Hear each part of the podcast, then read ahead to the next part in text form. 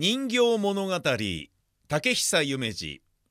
1ある小さな女の子と大きな人形とがある日お花さんのお家を訪ねました。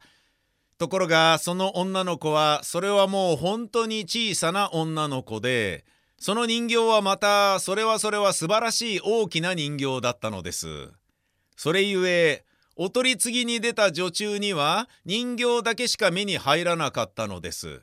女中は驚いてお花さんに「まあお嬢様大きなお人形さんがお嬢様に会いにいらっしゃいましたよ」と言いました。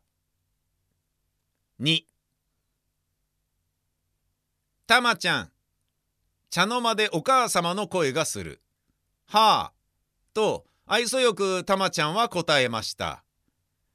五章ですからそこからハサミを持ってきてちょうだいな。ね。今度は黙っていましたが急いでそこにあった人形を抱き上げて「私今人形におっぱいあげていますの」と言いました。しばらくするとかわいい子守歌が聞こえてきました。ねんねしなされまだ日は高い。くれりゃお寺の鐘が鳴る。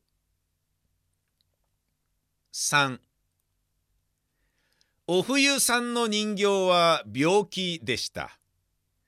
小さなお医者様は大きな時計を出して人形の脈を取りながら「はは」と小首をかたげました。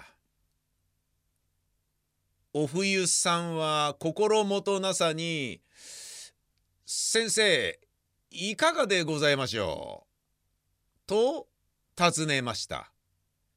先生は手を拭きながら「なーにちょっとした風邪ですからご心配には及びません」お子様方は夜お休みの時お腹を出さないように気をつけてください。と言いました。